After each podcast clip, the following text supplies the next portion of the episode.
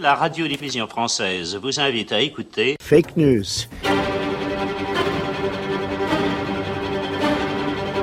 La démocratie américaine en souffrance.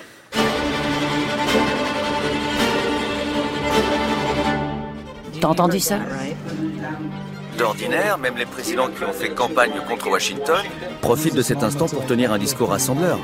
Il joue encore sur les mêmes thèmes qui l'ont fait gagner. Son message n'était pas très rassembleur, mais plutôt du genre Les masses en colère ont gagné. C'est un sujet très fort. C'est quelqu'un d'atypique, entouré de personnes qui sortent également de l'ordinaire. On va avoir du mal non seulement à le comprendre, mais aussi à le couvrir de manière offensive. En même temps, c'est passionnant. C'est vraiment un sujet en or. Au New York Times, au lendemain de l'élection de Trump, les mi-termes ont prolongé le suspense qui règne depuis ce moment. Le président garde ses chances d'être réélu en 2020 et les démocrates leurs espérances de reprendre les commandes si du moins ils dessinent un cap. Le combat se poursuit donc, mais dans un climat de plus en plus lourd. Nous sommes entrés en effet dans une époque d'anorexie démocratique. L'expression vient d'être inventée par Jacques-Yves Bellet dans la revue Esprit. L'appétit politique nous abandonne. Ici, comme aux États-Unis d'ailleurs. Plus de la moitié des Français, pour parler de nous, pensent que ce sont les marchés financiers qui détiennent le plus de pouvoir et plus des trois quarts qu'ils en détiennent trop et maintenant trop pour envisager de les abandonner. Dans ces conditions, si le menu est imposé, à quoi bon imaginer encore de choisir à la carte? En même temps, une excitation de tous les instants nous gagne qu'aux États-Unis, Trump entretient plusieurs fois par jour sur les écrans, un peu comme l'éleveur lorsqu'il vient apporter son foin au râtelier de ses bêtes. D'un côté, l'anorexie, le politique est dévalué, de l'autre, l'attente nerveuse, la gloutonnerie, l'addiction à la comédie de la politique. On sait depuis longtemps que la démocratie par nature produit le désenchantement, mais les théoriciens du politique pouvaient encore la présenter comme une culture du débat, soucieuse des droits individuels, comme de la lutte contre les inégalités. Si une polarisation inexpiable progresse, est-ce encore possible? Pour sauvegarder la démocratie, on demande des démocrates. La marche de l'histoire. Jean Lebrun sur France Inter.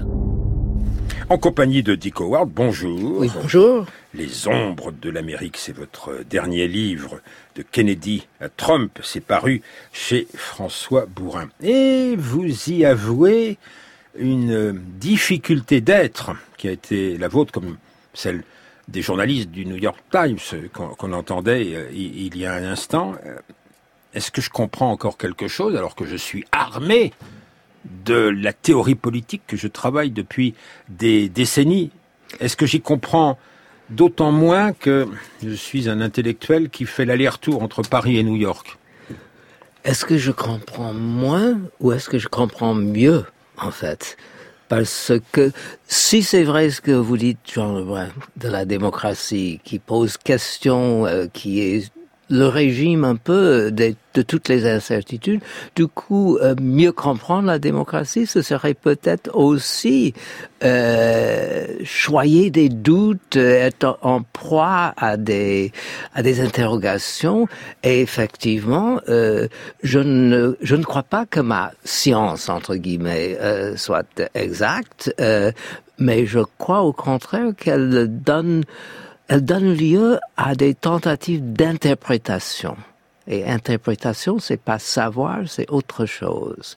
Et peut-être justement que le problème du New York Times, c'est que les journalistes, ou ces journalistes du moins, se, se sont liés par l'obligation de dire des faits et de ne pas euh, aventurer dans des interprétations.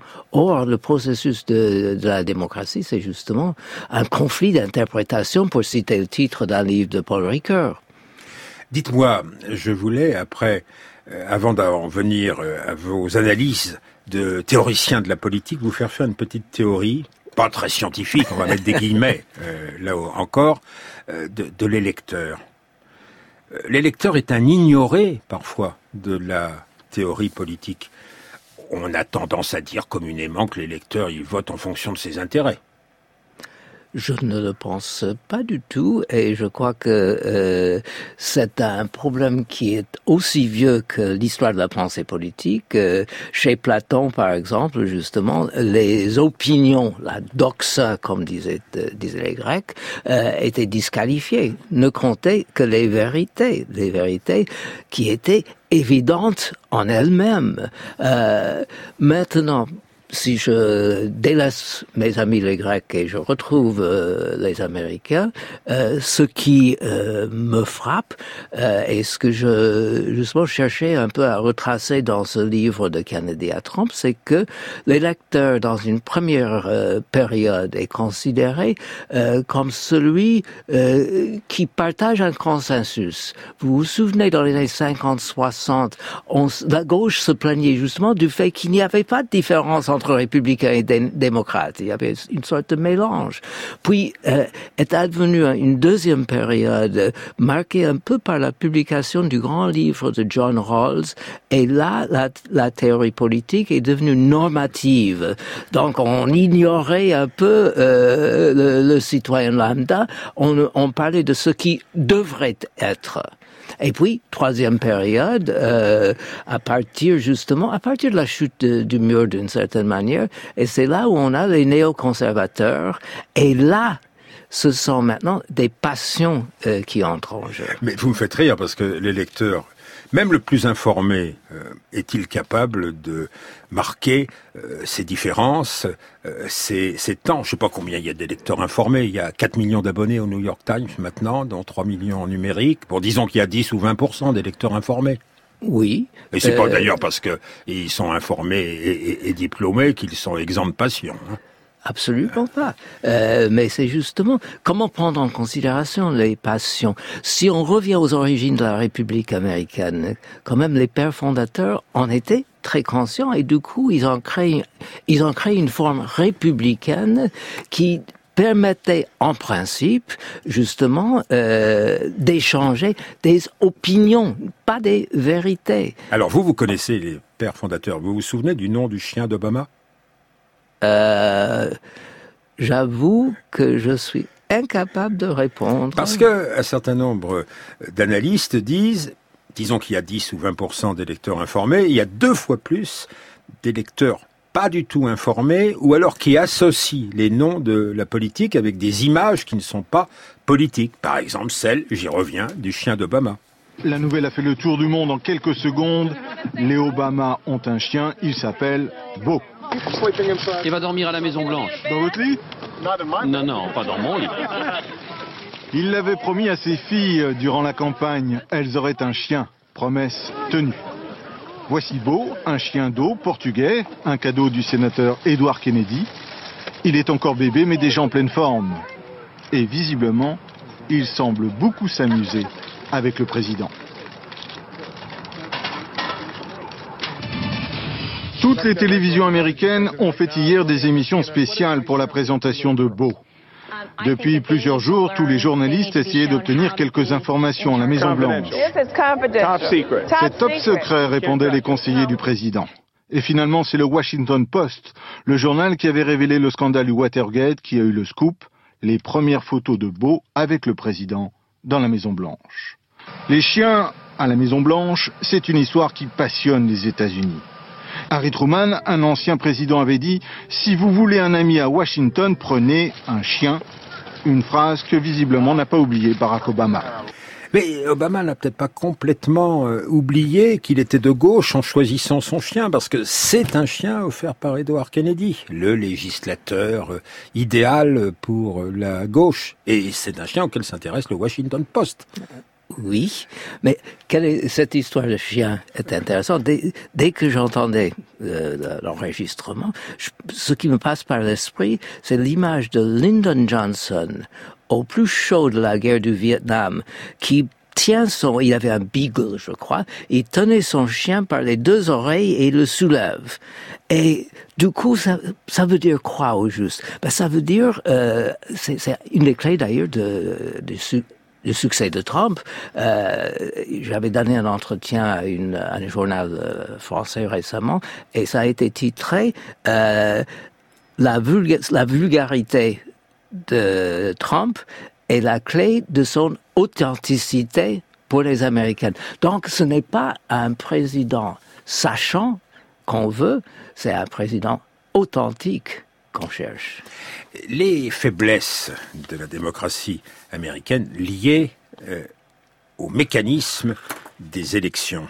Euh, il y a 70% euh, des Américains qui disent les mi-termes c'est très intéressant cette année, mais il y a moins de 50% de participation. Ça veut dire qu'il y a un problème d'inscription sur les listes électorales? Il a plusieurs euh, problèmes d'inscription et enfin inscription puis circonscription puis découpage des circonscriptions. Découpage exactement et en un mot, euh, Bon, je reviens un instant euh, là-dessus sur le vote d'il y a quelques jours. Il pleuvait sur tout le côté est. Et les commentateurs sur le champ disent ah c'est favorable aux républicains. Pourquoi? C'est que si d'après tous les sondages, etc., si tout le monde, a une grande partie du monde euh, votait, euh, du coup, ce serait les démocrates qui passent. Depuis, euh, depuis 2010, depuis que les républicains ont pris euh, et la Chambre et le Sénat et euh, les, les, les, gouverneurs dans les États fédéraux, euh, il y a eu des efforts systémiques par ce parti de réduire la participation et surtout, d'ailleurs, une des victoires du côté démocrate euh, dans les élections de cette semaine euh, se trouvait, se situait en, en, Floride, où un référendum a donné a, a, a accepté de redonner aux anciens prisonniers qui avaient fait leur sentence, qui ont fait leur, leur temps, euh, leur a donné le droit de voter. Et ils étaient en Floride, à, peu près 20 millions d'habitants, 1 million 400 000 jeunes, enfin, plus ou moins jeunes, pour la plupart euh afro-américaines, qui ne pouvaient pas voter. Alors, je vous vois venir sur mon terrain, vous vous intéressez donc au temps qu'il fait. D'ailleurs, vous notez dans votre livre que les politiques sont euh, souvent mises en relation dans l'esprit des électeurs avec les catastrophes naturelles qui peuvent euh, se produire. 10 ou 20% d'informés, deux fois plus euh, de non informés, et on préjuge que la catégorie restante, eh ben, ce sont des gens qui n'ont pas de connaissances euh, extrêmement précises, mais comme une intuition, euh, quelque chose de, de raisonné sans euh, qu'on soit informé. Je voulais vous faire raconter une histoire à laquelle indirectement vous êtes mêlé, que vous citez dans votre livre. Nous sommes au moment de la campagne entre le président Bush, le futur président Bush, et le candidat démocrate Dukakis. Vous parliez de prisonniers. Un homme meurtrier a bénéficié d'une sortie dont il a tiré parti pour violer et tuer une femme. Et voici que le candidat démocrate Dukakis s'est interrogé de manière virile par un journaliste. The first question goes to Governor Dukakis. You have two minutes to respond. Governor, if Kitty Dukakis were raped and murdered, would you favor an irrevocable death penalty for the killer? No, I don't, Bernard, and I think you know that I've opposed the death penalty during all of my life. Uh, I don't see any evidence that it's a deterrent, and I think there are better and more effective ways to deal on n'a pas traduit parce qu'on a la traduction quasi simultanée par vous, euh, Dick Howard, on a compris le sens de la question pressante du journaliste. Et alors, qu'est-ce qu'il répond du Kakis ben justement, il, euh, il se tient sur ses positions, il donne une réponse froide, logique et sans passion. Ses euh, principes. Euh, un homme de principe, exactement. Euh, et on dit, et je, il y a plein d'évidences pour cela, on dit qu'il a perdu à ce moment-là euh, l'élection. Euh, ce qui contredit ce que vous venez de dire sur le référendum de Floride. Euh, oui, mais ce qu'il y a aussi dans la démocratie, ce que euh, vous avez oublié d'ailleurs, Jean Brun, c'est que la démocratie permet un processus de maturation. C'est que le débat, euh, justement, euh, n'est pas simplement pour établir des vérités, mais c'est pour apprendre euh, à se comporter dans le monde, à interpréter plus Je sais, vous êtes d'un optimisme indécrottable. Vous le dites euh, d'ailleurs dans votre livre, L'Amérique des ombres. Au moment de l'élection d'Obama, je voyais la maturation euh, avancer euh, à grands pas. On était presque près de la finitude, mais Trump a été élu aussi un, un écho de ses meetings où il utilise souvent ce morceau des Guns. Il pleut en novembre.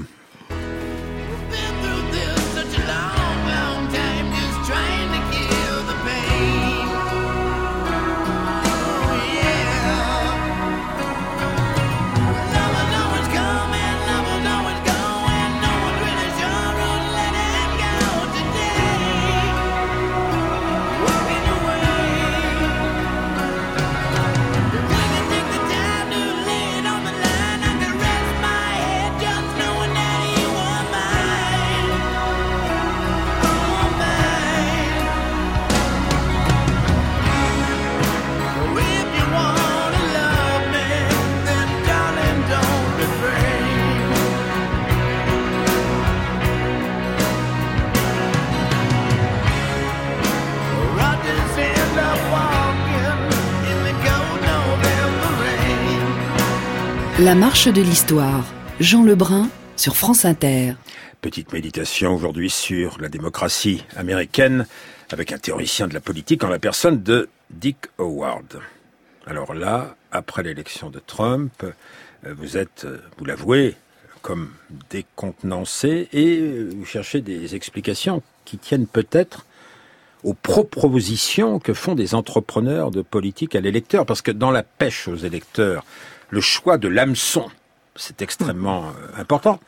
Euh, on ne va pas nécessairement mettre en scène les débats auxquels penseraient spontanément euh, les électeurs, mais on peut avoir intérêt à scénariser des questions qui sont jugées porteuses par des entrepreneurs de haine.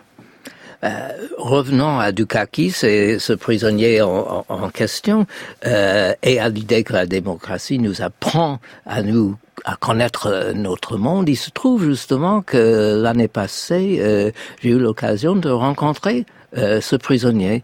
Le meurtrier. Euh, le meurtrier, l'assassin. Sur lequel était interrogé Dukakis. Et il se trouve que, bon, il est en prison, et dans cette prison fédérale, mon fils euh, se portait volontaire pour faire des cours. Et les prisonniers euh, ont décidé qu'ils aimeraient voir qui était le père de leur jeune prof, euh, mon fils. et ils m'ont fait venir pour leur parler de la manière dont euh, dont je suis passé, si vous voulez, euh, du mouvement des droits civiques, du mouvement contre la guerre au Vietnam, jusqu'à rester toujours à gauche, mais à réfléchir, à, à, intégrer euh, la théorie politique euh, dans mes réflexions. Et ce, ce prisonnier, euh, William Horton, euh, je l'ai rencontré, c'est un, un, bel homme, grand, droite, et évidemment, euh, quand j'ai fait donc un cours avec ces, ces prisonniers, euh, j'étais impressionné par leur désir euh, d'apprendre. Et d'une certaine façon, euh, ce qui s'est passé par la suite, parce que vous parlez d'entrepreneurs euh, de la haine, ben justement, il y a eu un passage euh, que je décris dans le livre final, que j'ai découvert, que je, dont je ne me rendais pas compte au début. Il y a eu un passage politique selon laquelle ou au, travers euh, duquel euh, les, la politique qui opposait des adversaires, un peu comme le PSG et l'OM par exemple, en acceptant des règles, les règles qu'on dirait les, les, la forme républicaine, euh, ces, euh, ces oppositions, euh, ces adversaires sont devenus des ennemis l'un et l'autre. Et ça commence, je crois, justement avec cette affaire en question et avec la pub euh, qui a été tirée euh, de cela. Et nous sommes maintenant, je crois, dans une situation où euh, les partis opposés euh, sont, se traitent les uns les autres comme ennemis. Et comme ennemis, du coup, il n'y a plus besoin d'avoir un chien. Révélation pour vous, euh, août 2017 dans une ville de Caroline du Nord. Il est question d'abattre la statue du chef des armées sudistes qui voulait défendre l'esclavage, le général Lee, manifestation euh, identitaire contre manifestation. Une voiture folle conduite par un néo-nazi euh, provoque la mort d'une personne et le président Trump dit il y a du bon euh, de chaque côté. Et quelques jours plus tard, nous sommes dans le même état à Durham. Caroline du Nord, destruction d'une statue. Cette statue d'un soldat confédéré a été construite par son arrière-grand-père en 1924. Des manifestants l'ont malmenée le 15 août dernier.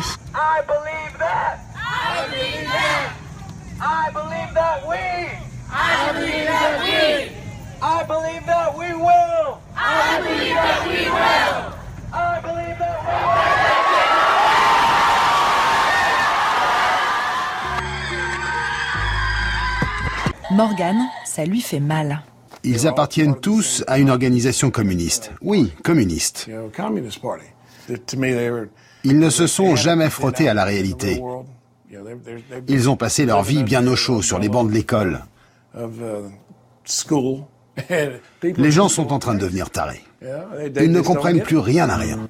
Récit du Huffington Post. Donc, euh, euh, ce militant de la droite, allons-nous dire, considère comme communiste et comme tarés ceux qui envisageraient la destruction de ces foutues statues.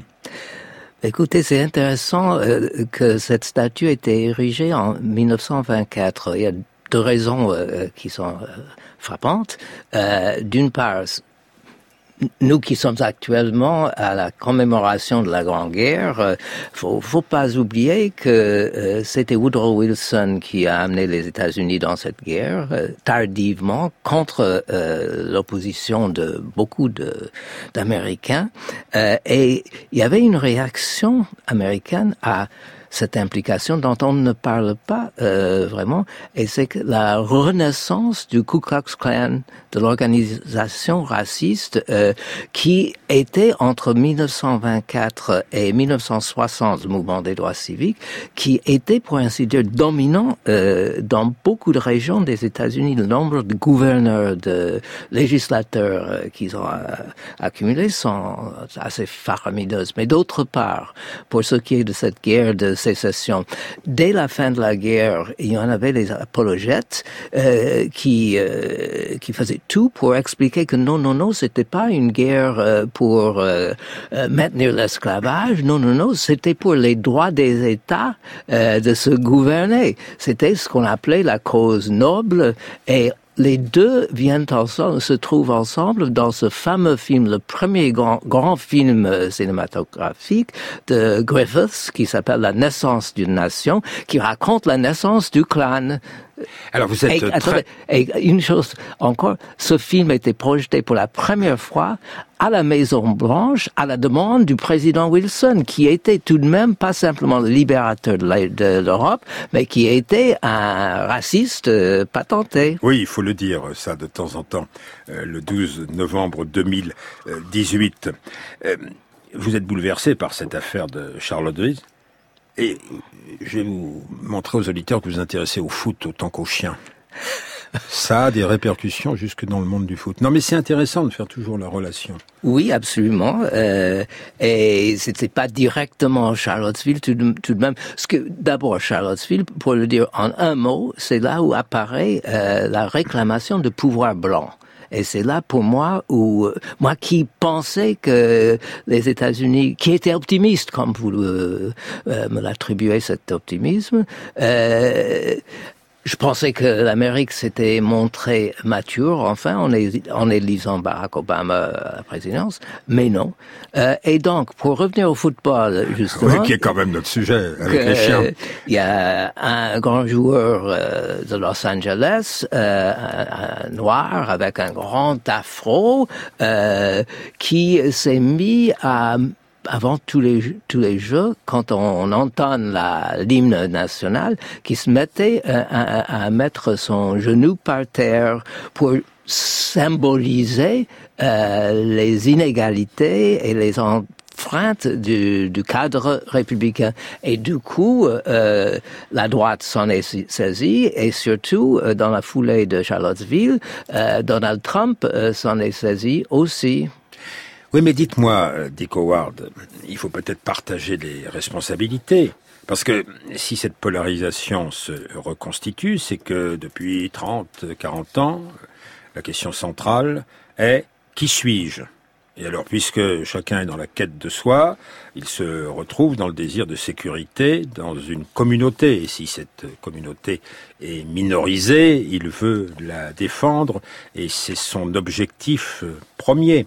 Les démocrates euh, ont sont allés dans, dans ce sens de l'évolution de la société, comme l'explique un, essayiste qui a peut-être davantage de succès en France euh, qu'aux États-Unis, qui s'appelle Marc Lilla, qui vient de publier un livre chez Stock, qu'on peut lire en parallèle de votre livre chez euh, François Bourrin, et qui ici commente, il y a deux ans, la défaite d'Hillary Clinton à chaque étape euh, de la campagne, Hillary Clinton a commencé ses, discours, en disant bonjour, noir, euh, latino, LGBT, etc.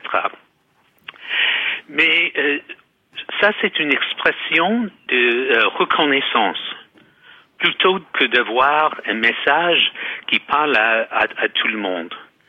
Et c'est en fait, à mon avis, l'omniprésence du discours de l'identité qui a incité les Américains blancs, euh, provinciaux, croyants, à se concevoir comme un groupe défavorisé. Ça, c'est nouveau. Donc, il y a une relation entre l'identitarisme ou euh, diversitisme à gauche et cette réaction. Ah, Dick Howard, qu'est-ce que vous en pensez? Ben, je pense d'abord que Marc Lilla euh, n'a pas eu la, même expérience de, vie euh, que moi et une certaine génération d'Américaines ont partagé, à savoir d'où vient cette euh, idée identitaire. Au moment du mouvement des droits civiques, nous sommes euh, 1966 pour être précis. Il y a donc un mouvement unifié et puis à un moment, les Noirs, les participants noirs, nous disent mais écoutez, quoi que vous fassiez, quelles que soient vos intentions, il y a toujours un reste de paternalisme. Il faut qu'on s'en sépare. C'est le Black Power qui va naître. Ensuite, peu, très peu après, les femmes commencent à nous raconter la même chose. Et c'est à partir de là que cette euh, idée identitaire est née à gauche.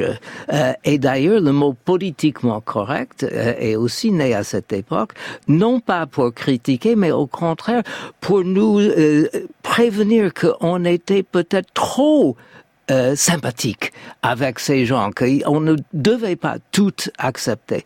Puis advient Marc Lilla qui a une toute autre expérience qui vient euh, de la de la droite. Il a été non mais d'accord. Mais euh, est-ce qu'il n'a pas raison en disant qu'il faut non. des politiques qui ne soient pas expressives, l'expression d'une communauté, Écoutez, mais persuasives non. à destination de toute la société? C'est vous qui parlez tout le temps de la démocratie, de l'indétermination, etc. La position de Lila présuppose qu'il y a une Amérique, une classe ouvrière, une bonne politique. Et je n'y crois pas du tout. Je crois justement qu'il faut passer par des rapports d'adversaires, qu'il faut justement, et, et c'est peut-être comme on vient à la fin de l'émission, il faudrait non pas critiquer Donald Trump, par exemple, comme antidémocrate, mais comme celui qui met en danger le cadre de la République, ce cadre qui justement permet d'aérer toutes ces différences, euh, de discuter, débattre et critiquer euh, fermement. Et un exemple à l'appui pourrait être celui des nominations à la Cour suprême et des positions du juge qui vient d'être nommé. Juste un mot à son sujet? euh, en fait, euh, l'erreur était une erreur du côté euh, démocrate, d'une part, de faire des émeutes, pour ainsi dire, se permettre d'être critiqué pour cela, et d'autre part, le juge en question est un juge archi-politique qui prétendait justement admirer la neutralité de la Cour et on craint qu'il n'en ait rien. Merci à vous, Dick Howard. Votre livre Les ombres de l'Amérique de Kennedy à Trump, c'est aux éditions François Bourrin. Chez vous, Mathieu Vidard, je salue d'abord Paul Percheron, euh, Valérie Aestaraï, Franck euh, Olivar et Lincoln Eculesco qui ont préparé cette émission. Chez vous, Mathieu Vidard Bien, voilà, nous y sommes. Jean, dans un instant, ce sera la dernière émission consacrée au changement dans les unités de mesure. C'est la révolution dans ce domaine en ce moment. Et bah du coup, on est arrivé à 14h Voilà. pile.